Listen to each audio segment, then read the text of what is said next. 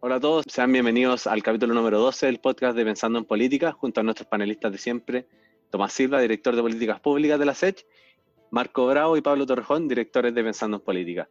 En nuestro programa de hoy tenemos el agrado de contar con Andrés Velasco, ex ministro de Hacienda y hoy decano de la Escuela de Políticas Públicas de la London School of Economics. Hablaremos sobre populismo, economía y un poco también de política contingente. Bienvenido Andrés, muchas gracias por estar con nosotros. Al revés, gracias a ustedes, mucho gusto. Me, gustaría partir un poquito hablando de, concepto y, se te ha visto muy presente en el debate de populismo, en columnas y también en, muchísimas charlas. Me gustaría hablar un poquito a qué te refieres cuando hablamos de populismo o qué quiere decir el populismo. El populismo es una manera de hacer política, y a mi entender es una mala manera de hacer política, que tiene tres componentes. Primero, niega la complejidad. Piensa tú, no hay un asunto más complejo que la inmigración pero Donald Trump la reduce a hay que hacer un muro. ¿Para qué sirve un muro? ¿A quién deja fuera el muro? ¿Qué causas están detrás de la inmigración? Da lo mismo. Simplicidad sobre complejidad. Segundo elemento del populismo. Niega algo que es fundamental para la democracia, que es el pluralismo. Porque si el mundo es complejo, bueno, hay más de una opinión sobre un tema. Pero si tú piensas que el, mundo es súper sencillo, bueno, tú tienes toda la razón y el resto son unos tales por cuales y claramente su opinión, su punto de vista no es legítimo. Y el tercer elemento que viene de Chacito es que mm, el populismo se vuelve a poco andar, no siempre, pero suele ocurrir, bastante antidemocrático, porque le niega la legitimidad a uno, le da toda la legitimidad a otro, convierte la política en una lucha entre buenos y malos, entre el pueblo contra la élite, entre la nación contra los extranjeros, entre los blancos contra los negros, los ricos contra los pobres, y al final desvirtúa aquellas cosas que son tan importantes en la vida democrática de un país, la legitimidad que uno le da a los otros, el derecho de expresar su opinión, los equilibrios propios de un sistema democrático, y por eso que hoy día en el mundo vemos muchos sistemas populistas que han transitado a poco andar hacia, llamémoslo así, el iliberalismo, o derechamente a la dictadura. En, un país como Hungría, por ejemplo, no es plenamente una dictadura, pero, pero muchas libertades públicas han sido limitadas, la autonomía de los poderes está cuestionada, o si nos vamos directamente a Venezuela, es un país en que ya cualquier, cualquier semblanza de democracia quedó atrás. Y por eso que el populismo es tóxico, el populismo es peligroso, y bueno, el populismo además nos está dando una muestra de cómo no manejar la pandemia, pero ese ya es otro tema.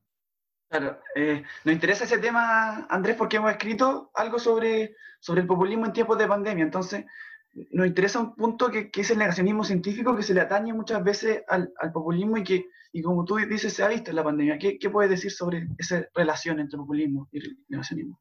Es bien evidente que si uno mira el mundo de hoy, varios de los países que peor lo han hecho, países donde hoy los contagios no cesan, son países gobernados por populistas. Piensa mm, en Estados Unidos, ni más ni menos, un país con todos los recursos que se tiene, pero también piensa en Brasil, más cerca de casa, o en México, o en otros lugares del mundo, eh, como las Filipinas, por ejemplo.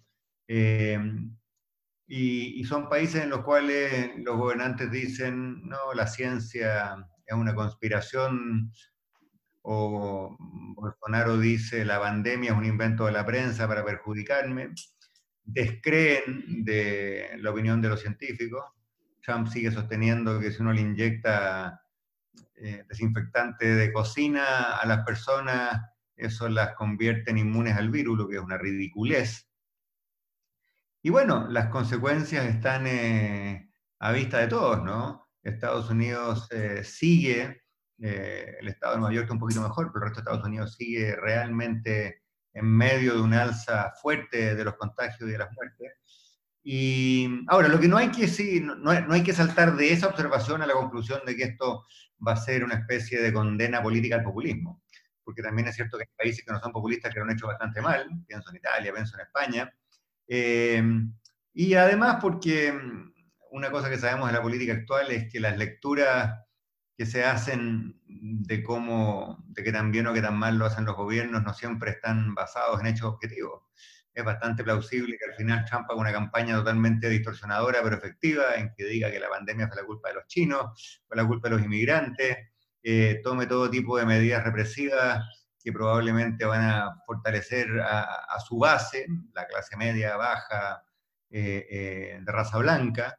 Y quién sabe, está por verse, creo yo, si esta pandemia al final va a ser va a ser un punto en contra del populismo o al final las divisiones, el desempleo, el desencanto que trae la pandemia los van a fortalecer. Mm. Y pensando, Andrés, en el populismo en Chile, porque tu libro, Liberalismo en tiempo de cólera, que escribiste con Daniel Briega, habla un poco de, cómo se veía el populismo en Chile en ese momento de que escribieron el libro, pero quizás el estallido social cambió un poco el panorama del populismo en Chile, eh, quizás la misma pandemia lo ha cambiado, queríamos ver cómo tú ves el populismo o las expresiones de populismo en Chile. Pensemos en aquellas cosas eh, a las que yo hacía alusión recién. Negación de la complejidad. Las pensiones. Eh, las pensiones es un asunto súper delicado. Y de hecho uno mira a distintos países del mundo y hay muchos países que tienen problemas con las pensiones. Y, por lo, y hay muchas fórmulas, y había muchas reformas, y había muchos cambios. lo que te revela que las pensiones no son un asunto que se resuelva sacando un manual y uno es obvio lo que hay que hacer. Pero en Chile se ha vuelto un tema cuyo tratamiento es populista, porque mm, lo que cabe dentro de una pancarta en una marcha, no más AFP, al final es la consigna que, que domina el debate.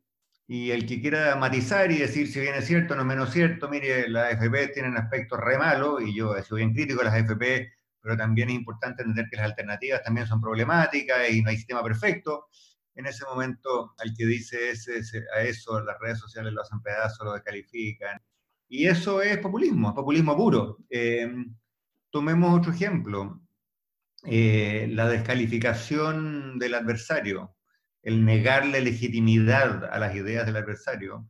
Eh, eso es populismo puro, yo no lo veo en Chile desde la derecha no hay que hurgar mucho en los discursos de alguien como José Antonio Cas para encontrar ejemplos de discurso netamente populista. Cristóbal Valolio escribió un, un, artículo en The Clínica hace un par de años atrás en que decía la retórica de Cast es populismo de manual. Y algo parecido vio uno, por ejemplo, en la retórica de Beatriz Sánchez durante la última campaña presidencial. O lo ve, no siempre, pero a veces en algunos discursos del mundo del Frente Amplio, en que eh, el mundo se divide entre buenos y malos, quienes tienen la verdad, quienes son castos y puros, y, el resto, que son todos oscuros, eh, truchos y corruptos. Y, el que, el que disienta, obviamente, es agente de alguna, alguna conspiración. Eso también es populismo. Podría seguir con los ejemplos, pero a mí no me cabe ninguna duda que el tono del debate en Chile, que niega la complejidad, que le quita legitimidad a las ideas de otros, que descalifica, es fuertemente populista quizás no tan populista o un ejemplo, los ejemplos no son tan dramáticos como podría o debía ocurrir en México, o en Estados Unidos, o en Hungría, o en Brasil, pero que hay un elemento de eso en Chile, lo hay, y me preocupa. Hablando de, Cristóbal Velorio, un amigo de la casa que ya estaba en este programa, eh, él tuvo una entrevista a la tercera este fin de semana en que decía, puede que el liberalismo no tenga las mejores respuestas para los problemas que vienen. ¿Qué, qué opinas tú de esa frase, ya que tu libro también toca mucho la idea como liberalismo como respuesta al populismo. Yo creo que el liberalismo es la respuesta al populismo, eh, casi por definición, porque el populismo es esencialmente iliberal y por lo tanto tú tienes, tienes, que, tienes que combatirlo con eh, instrumentos que no jueguen en la cancha del populismo. Cuando, por ejemplo, el populismo en Europa es antimigrante y los, los partidos de centro se ponen antimigrantes para disputarle las banderas a los partidos populistas, ¿quién gana? el populista de verdad que está dispuesto a vilipendiar a los inmigrantes o el que está jugando a ser populista y lo hace a media. El segundo suele perder y el que lo hace con gana y con convicción siempre gana. Ahora, te, confieso que leí, leí rápido la entrevista de Cristóbal, así que no quiero entrar en juiciarla. Eh, lo, que sí, me, hay, un punto que él hace que me parece interesante. No sé si comparto su conclusión, pero por lo menos el asunto hay que tomárselo en serio. Y es que, eh, primero, cuando hay miedo, y en este momento hay miedo al contagio, hay miedo a la muerte, hay miedo al desempleo, eh, los ciudadanos a veces optan por, eh, por quien les dé tranquilidad.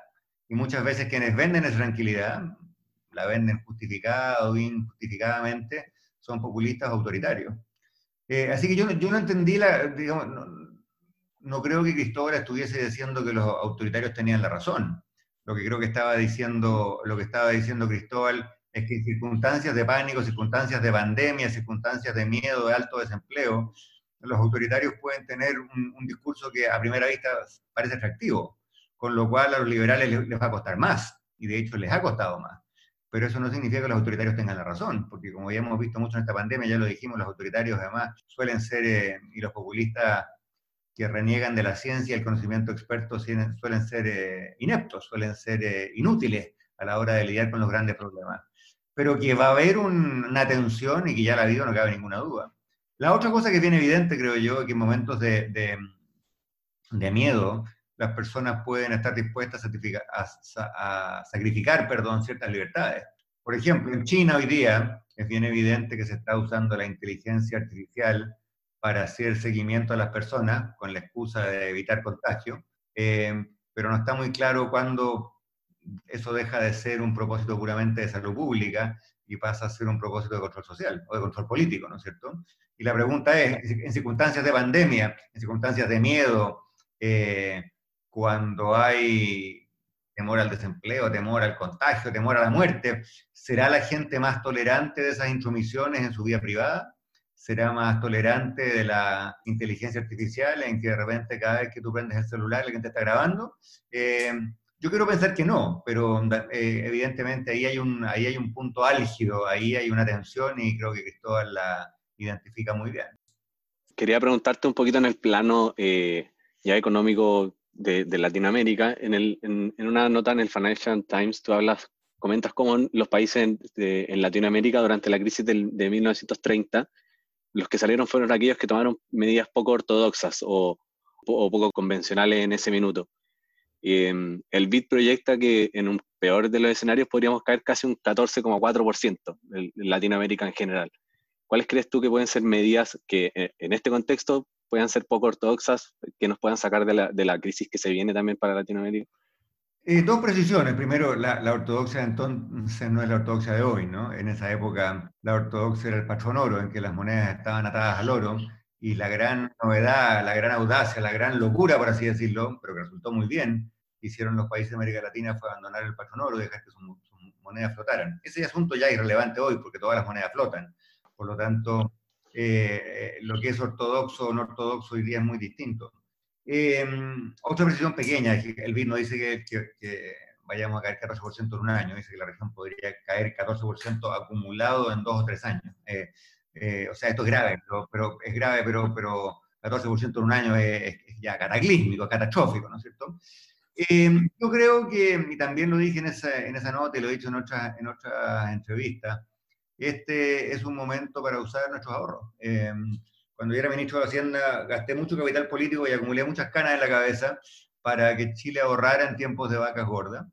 Creo que los ministros de Hacienda que han estado en el cargo desde entonces, algunos más, algunos menos, pero en general todos han sido eh, serios en materia fiscal y por lo tanto Chile sigue teniendo una posición fiscal que es menos buena que hace 10 años, pero que es bastante privilegiada en América Latina. Y eso nos da un espacio fiscal para hacer cosas que otros países, Brasil, Argentina, Colombia, México, para qué decir Venezuela o Ecuador, querrían hacer pero no pueden, sencillamente porque no tienen el espacio fiscal, porque no tienen la plata. Em, ahora, yo leo por estos días el debate en la prensa en Chile y a veces temo que que esto se ha vuelto una competencia de quién tira la cifra más grande, ¿no es cierto? Uno dice 10.000, el otro dice 12.000, el otro dice 15.000. No se trata sencillamente de, que el mejor paquete económico es el más grande, eh, pero hay hoy día tanto el espacio como la necesidad para hacer algo contundente. Eh, y yo no sé si eso es eh, ortodoxo o heterodoxo, la verdad que hoy día esos conceptos se, se confunden yo creo que precisamente como Chile fue razonable en tiempos de abundancia, ya ahorramos, tenemos una deuda pública más o menos baja, no es tan baja, son 30% del PIB, pero comparado con la región es bajo, eso nos da cierto espacio y hay que usar ese espacio, hay que usar ese espacio para ayudar a la familia, hay que usar ese espacio para ayudar a las empresas, para que puedan mantener relaciones laborales, para que los despidos masivos que son tan malos para la gente, también para la productividad, no ocurran, eh, y más adelante para ponernos las pilas con la reactivación de la economía, que no va a llegar todavía, que no va a ser este año, pero donde va a haber que guardarse unas balas para subsidiar el empleo, va a haber que guardarse algunas balas para hacer obras públicas, en fin, eh, en el curso del año 21 y 22. Y eso Chile hoy día lo puede hacer. Creo que la mayor restricción no es económica, la mayor restricción es política. Tenemos un sistema político bastante inoperante, em, donde la política a veces se ideologiza mucho, donde hay más gente preocupada de cómo voy yo en la foto, de, qué pasa con el empleo o la pobreza o la economía, pero bueno, ojalá que, en esta coyuntura tan difícil prime el sentido común y tengamos un acuerdo al respecto más temprano que tarde. Me gustaría también hacerte una pregunta respecto a este mismo acuerdo que mencionas, que el, que está buscando y que se, ha, tomado en la discusión política hoy en día. Eh, dentro de la columna que, hicieron junto a, Luis Felipe Cefes, eh, hablan de los elementos que, que, deberían ser claves para este acuerdo. Y uno de ellos son estos paquetes a empresas estratégicas, como como lo ha hecho Alemania con algunas aerolíneas, por ejemplo.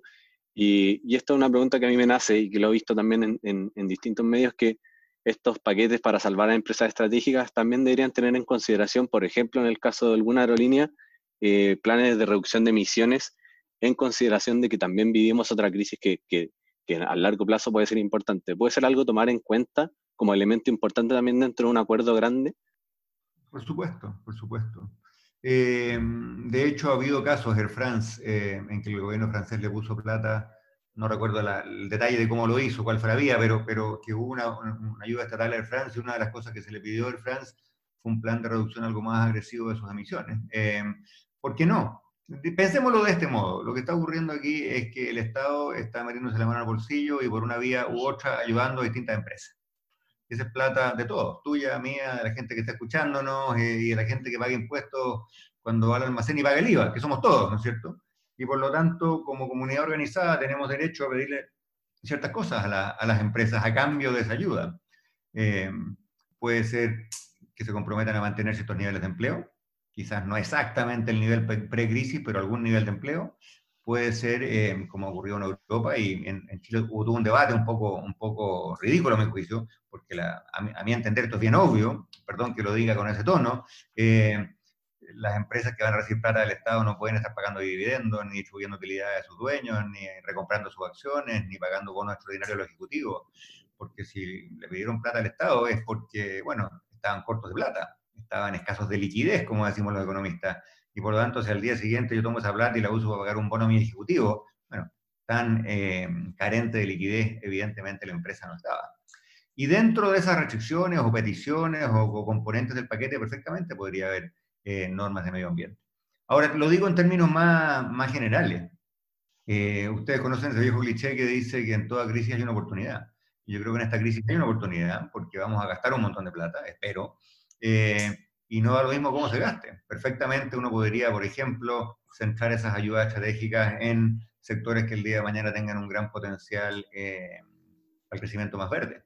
O si vamos a hacer eh, un programa de obras públicas para estimular el empleo el próximo año, bueno, no da lo mismo qué tipo de obras públicas sean, no da lo mismo si es transporte público, si es transporte privado, no da lo mismo si es eh, generación de, electricidad mediante carbono, mediante sol, ¿no es cierto? De hecho, en el mundo entero, creo que en Chile seríamos un poquito iluso que estamos inventando la rueda, en el mundo entero hoy se discute precisamente cómo hacer más verde las inversiones, de modo que haya ahí una doble ganancia. Por un lado, tú mueves la economía, generas empleo, eh, contratas gente, pero al mismo tiempo te embarcas en una trayectoria más sana desde el punto de vista de las emisiones de gases. Creo que se puede. Eh, no solamente se puede, hoy en Chile se debe. Andrés, en nuestro programa anterior tuvimos a Alejandra Mustaki, nos comentó sobre la falta de representatividad de los gremios en el famoso acuerdo nacional que se está gestando. Si tomamos este acuerdo nacional como un set de políticas públicas, el diseño y la aplicación de estas mismas podrían mejorar si consideramos a la sociedad civil llamada la voz de la calle. ¿Crees que es importante incluir en el diseño de este acuerdo a los organismos de la sociedad civil? Sí, indudablemente que sí. La política en Chile hoy día tiene un gran descrédito, muy baja legitimidad. Mira cualquier encuesta y te van a decir que los partidos políticos, el Parlamento, los gobiernos tienen 10% o menos de confianza de la gente.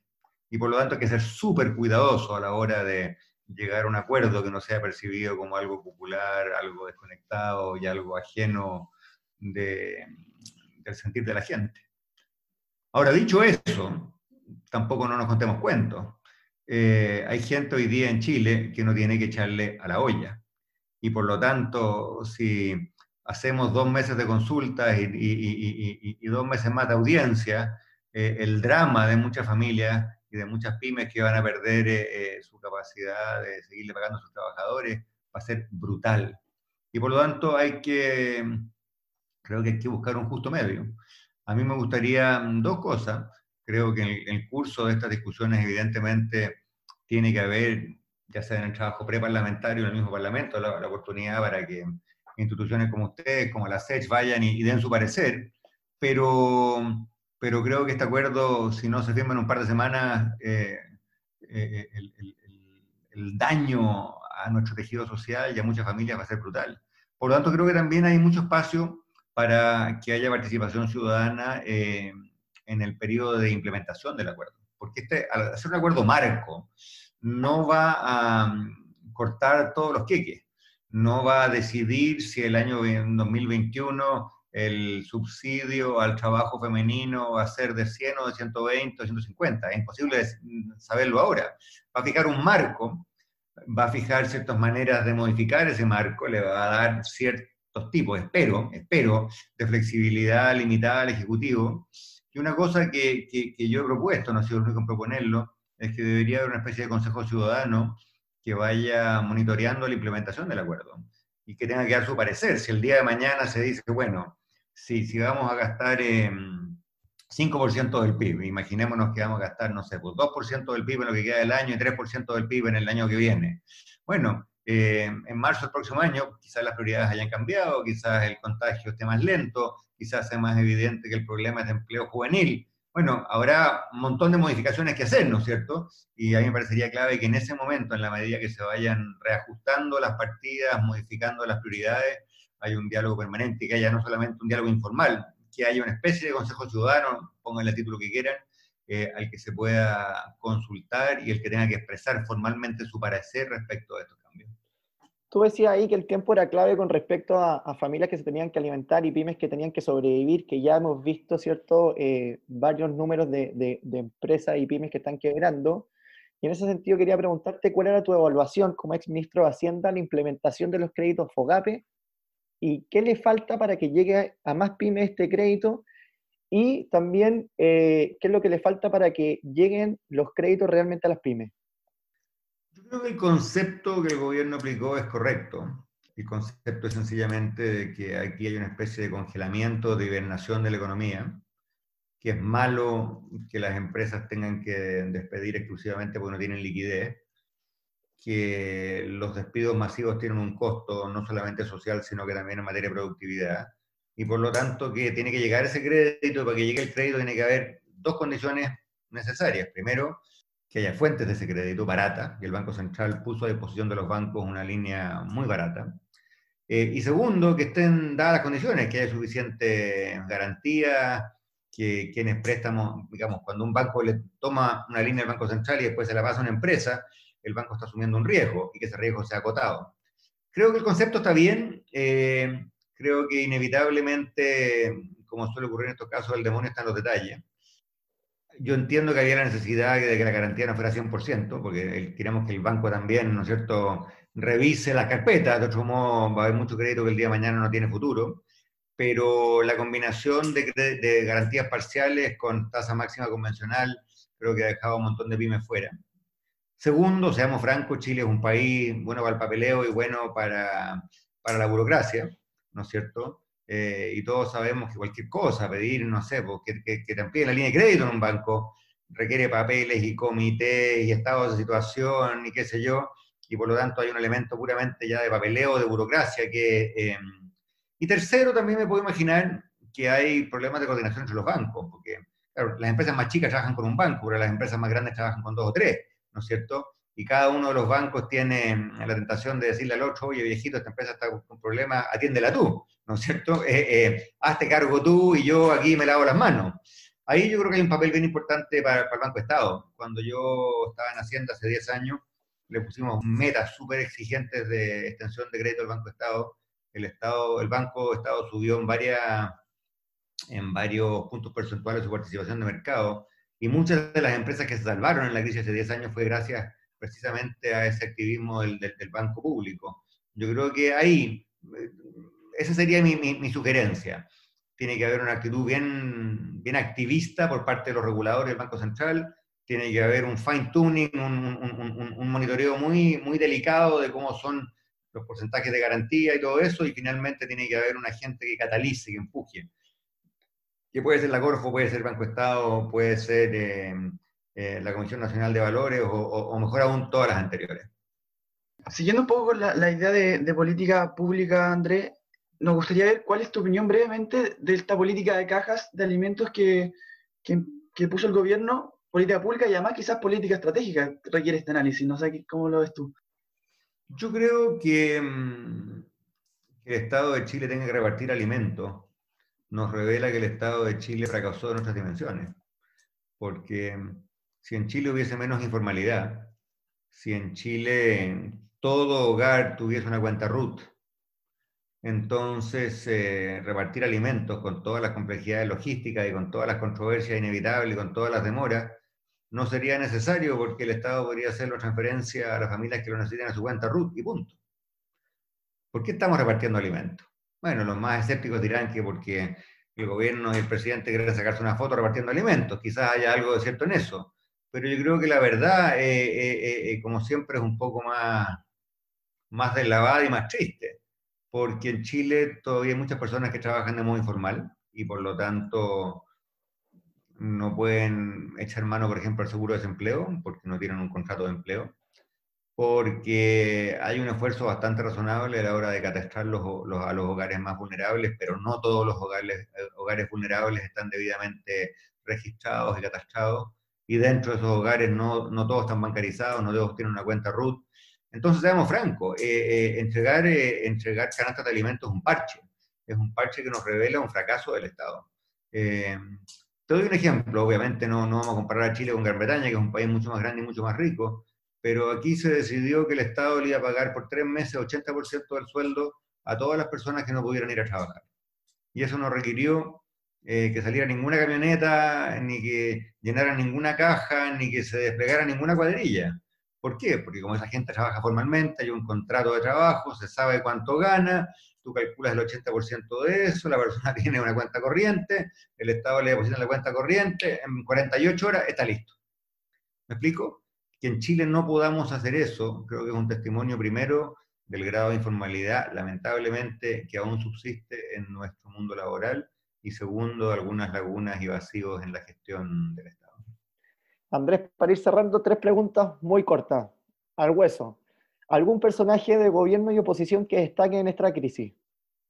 Yo creo que mi, mi sucesor Briones ha hecho bien las cosas. Tengo algunas críticas técnicas, eh, pero creo que mm, el enfoque global con que ha abordado esto ha sido el correcto.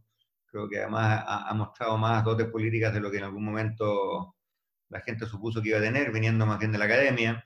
Eh, creo que el gran desafío que tiene ahora es cerrar este pacto, ¿no es cierto?, y, comprometerse con un monto que viabilice eh, el acuerdo con la oposición. Pero no tengo ningún empacho en, decir que creo que, el ministro de Hacienda ha, jugado un papel constructivo y, con ideas bastante, bastante razonables. De la oposición me cuesta más, te soy bien franco, porque yo soy bien crítico de la oposición, ahí tengo muchos amigos. Eh, me ha gustado mucho lo que ha hecho la Javiera Parada. Creo que la Javiera Parada ha actuado con una valentía infinita. Eh, ha usado su capital político que lo tiene, porque es una persona creíble, eh, respetable y respetada. Eh, no me cabe ninguna duda que le han llovido palos y críticas, eh, pero precisamente que algunos le peguen demuestra que ha tenido valentía, ha tenido claridad y ha tenido honestidad intelectual, así que me saco el sombrero frente a la cabeza. Segunda, ¿volverá Andrés Velasco a ser candidato? Chuta, no me preguntes eso. Eh, yo estoy, tengo una, tengo una buena vega ahora que me está tomando como 25 horas al día, así que en eso están mis pensamientos en ese momento. Ahora, a todos nos gusta la vida pública, o sea, los que hemos estado en la vida pública nos gusta la vida pública, yo voy a seguir participando y sigo participando, ustedes más viendo, eh, converso con mucha gente, escribo columnas, hago papers, escribo ensayos, eh, así es que de la vida pública no me voy a ausentar, pero no me pregunten si soy candidato, porque no estoy en condiciones de abordar esa pregunta. Y la última pregunta que se está viendo, haciendo recurrente en nuestro programa para ir cerrando, es preguntar a los invitados por las grandes proyecciones bajo la lógica de cómo ve a Chile en 10 años más. Yo estoy bien preocupado por lo que está pasando en Chile. Creo que los últimos años han sido malos, eh, malos.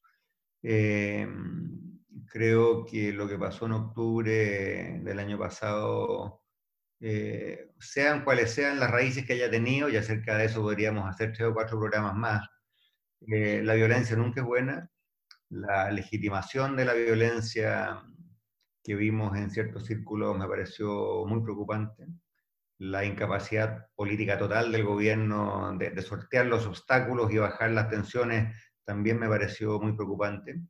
Eh, contrástalo con lo que está mm, pasando por estos días en Estados Unidos, en que hubo un estallido de violencia y no hubo líder, líder que merezca el nombre de tal, eh, que no haya salido a, denunciar los saqueos. Los principales líderes afroamericanos salieron a denunciar los saqueos con todas sus letras. Eh, y de hecho varios de ellos aludieron, y yo me, me, me, tomé un tiempo para leerlo, a la opinión de Martin Luther King al respecto. En los años 60, cuando King se transformó en el gran líder de los derechos civiles y, y del, del, movimiento en pro de los derechos de los afroamericanos, también hubo saqueos y también hubo vandalismo. Y King no vaciló nunca, nunca en decir, cuando hay violencia, cuando hay vandalismo, cuando hay saquea, saqueo, los que ganan son los racistas, los que ganan son los conservadores, los que ganan son los enemigos de nuestro movimiento. Pucha que le habría hecho bien a Chile tener un líder de izquierda que dijera eso con todas sus letras y con toda claridad, que tuviera la estatura moral de un Martin Luther King eh, en octubre del año pasado. La segunda causa de preocupación es que creo que lo que viene en materia económica va a ser muy duro. Va a ser muy duro. Eh, este invierno las tasas de cesantía van a ser altas en Chile, las más altas que hemos visto desde la crisis del 82. Eh, creo que vamos a, retroceder muchos años en cuanto al porcentaje de la población que vive bajo la línea de pobreza. Y la recuperación no va a ser en B corta, como dicen algunos, no va a ser un asunto de, de un par de semanas, un par de meses, un par de trimestres. Y por lo tanto, y aquí termino, la combinación de efervescencia política, clase política muy deslegitimada, tendencias populistas en varios, legitimación activa o pasiva de la violencia en otros, y finalmente crisis económica, creo que esa es una combinación muy tóxica. No quiero ser pájaro de maragüero, no quiero decir que vamos al despeñadero, creo que ese tipo de, predicciones al final no ayudan, pero hay que tener eh, los ojos muy puestos en lo que pasa, porque esa combinación Chile no la ha vivido hace hace 30 años o 40 años y, las últimas veces que la vivimos, pucha que lo pasamos mal como país. Sin duda, la, política y la economía enfrentan un montón de desafíos que requieren, que requieren diálogo, sobre todo, y políticas públicas ágiles y bien diseñadas, creo. Eh, te agradecemos, Andrés, por la perspectiva y el análisis que, que, nos has brindado durante el programa. Eh, nuevamente, muchas gracias y esperamos, obviamente, ojalá poder contar contigo en un próximo programa. Eh, ha servido mucho y podemos, podemos tener un poquito de perspectiva también sobre lo que está ocurriendo hoy en día en Chile y en el mundo también, obviamente. Mucho gusto, un abrazo. Muchísimas gracias. Bueno, y así nos despedimos y los esperamos a todos en un próximo podcast de Pensando en Política.